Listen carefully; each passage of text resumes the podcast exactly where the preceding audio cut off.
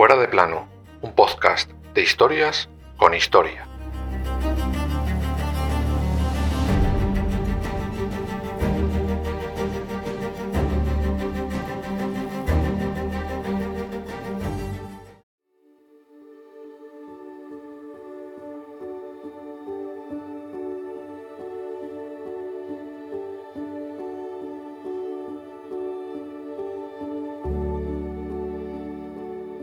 ¿Qué tienen en común Toulouse-Lautrec, el banquero neoyorquino Robert Williams o el rey Eduardo VII?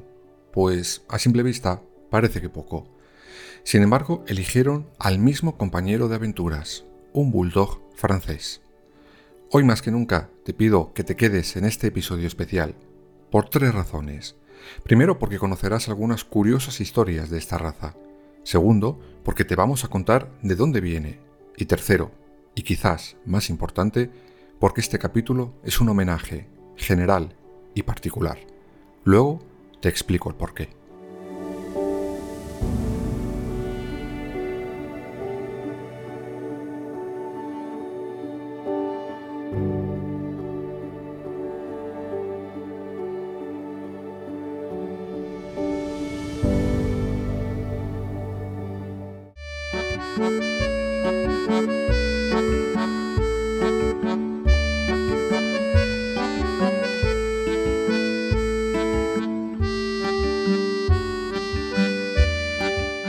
Para conocer el origen del Bulldog francés tenemos que retroceder al siglo XVIII. Allí en Inglaterra se hizo muy popular una raza hoy extinta, el Bulldog inglés miniatura, o Toy. Este perro no superaba los 10 kilos de peso. Era un perro para damas de compañía y procedía de un cruce entre el Bulldog inglés y los carlinos. Algunas costureras inglesas emigran a París durante la Revolución Industrial y allí se van con sus pequeños toys. Estos perros, llamados falderos, se cruzan con terriers parisinos, a los que aportan sus características orejas grandes y erguidas. Este nuevo cruce se hace enseguida muy popular entre las clases más bajas de la sociedad parisina. Trabajadores del mercado, carniceros, cocheros o taberneros tienen a esta nueva raza como su animal de compañía. expresión que, por cierto, detesto. Sin embargo, en muy poco tiempo, esta nueva raza atrae el interés de la alta sociedad y de los artistas por su aspecto. De hecho, se sabe que en 1880, en París, se funda el primer club del bulldog francés. Esto, como podéis imaginar, cambia radicalmente el futuro de la nueva raza. A finales del siglo XIX y principios del XX, el tener un Frenchy solo estaba al alcance de la clase más alta. Se llega incluso a pagar 2.500 euros de la época por un ejemplar. Todo para parecerse a gente como los Rockefeller o el pintor Toulouse-Lautrec, propietarios orgullosos de bulldogs franceses. Vamos, lo típico en la alta sociedad. Culo veo, culo quiero.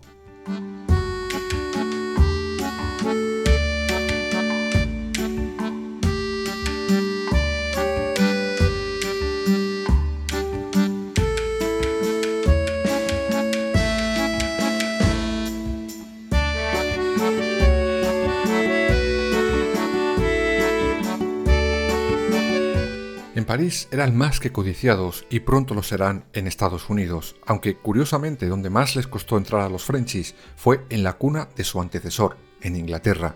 Aunque bueno, es fácil de explicar y de entender. Tradicionalmente Francia e Inglaterra siempre han tenido grandes rivalidades, y una raza de perro no iba a ser menos.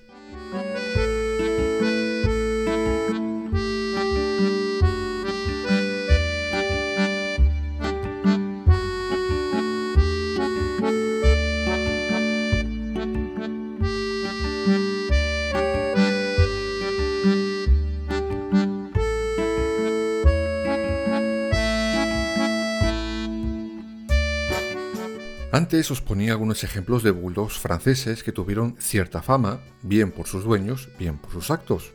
Pues bien, vamos con algunos de ellos. Como ya os comentaba, el famosísimo pintor Toulouse-Lautrec, además de pintar señoritas bailando el cancán, también inmortalizó en varias ocasiones a varios bulldogs franceses, incluido el suyo propio, llamado Tuc. Podéis buscar en internet su cuadro Tuc sentado en una mesa.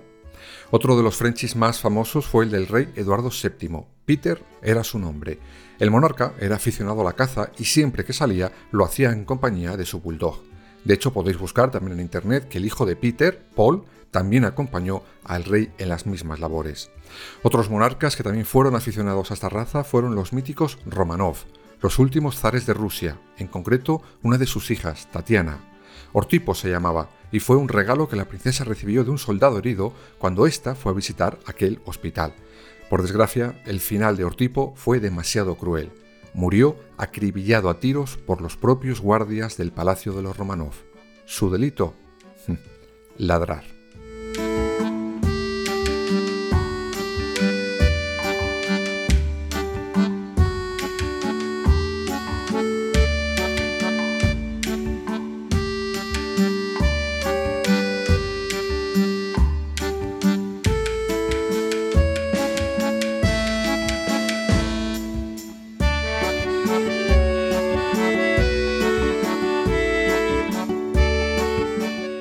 Llegó, por ejemplo, hasta el famosísimo Titanic. El banquero neoyorquino Robert Williams acababa de comprar por 150 libras de la época unos 17.000 euros actuales y con él se embarcó en el Titanic.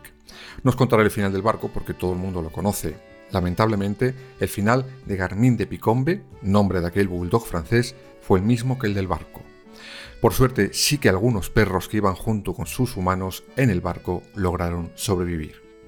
Para no cerrar esos ejemplos con mal sabor de boca, os contaré la historia de un bulldog francés que fue considerado todo un héroe en la Primera Guerra Mundial. Es el caso de Mout, un bulldog francés de color negro que solía entregar cigarrillos a los soldados. Sí, como lo oís, hacía de repartidor. Mout fue herido dos veces y sirvió como apoyo moral a los soldados de la Gran Guerra. Muchos otros animales, por cierto, acabaron abandonados cuando acabó esa contienda. Por suerte, Mout, cuando la guerra acaba, es devuelto a su hogar en los Estados Unidos.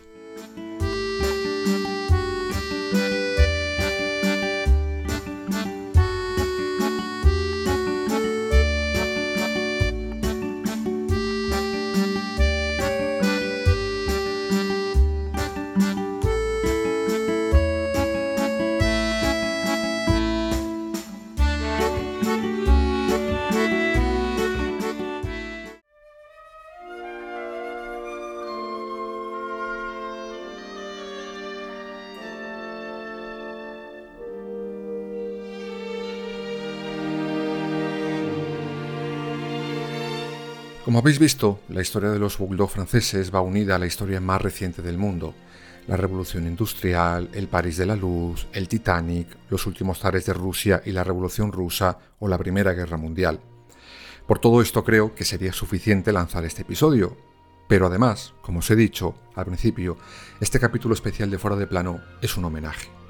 En general, a todos aquellos compañeros de cuatro patas, sean de la raza que sean, tengan pedigrí o no, tengan renombre o no, porque lo importante es todo aquello que nos dan mientras están en nuestras vidas. Porque sí, ellos pasan por nuestras vidas, pero nosotros y nosotras somos toda, absolutamente toda su vida, por lo que debemos valorar todo lo que cada día nos dan. Y sinceramente, si estás escuchando esto y no lo entiendes, me importa más bien poco. Quizás no hayas tenido a un compañero de batallas fiel que ha estado a tu lado en todo momento del día. Haya sido tu día como haya sido, el suyo comienza y acaba contigo. Solo por eso se merece nuestro respeto, cariño, homenaje y sí, también admiración. Este capítulo en especial me vais a permitir que te lo dedique a ti, a ti que te has marchado sin hacer ruido, sin padecer, feliz y lleno de todo el amor que cualquiera que te conoció te dio. Aquí dejas todo tu amor, dejas el corazón un poco más roto que cuando estabas, pero sabemos que ese corazón, sobre todo el de tu fiel compañero de batallas, tu padre, cicatrizará con el tiempo gracias a los millones de recuerdos que le dejaste. Este episodio es para ti, Rocco. Feliz viaje. Cuida de los que te encuentres por allí y espéranos para cuando nos volvamos a ver. Te quiero y siempre lo haré. Gracias.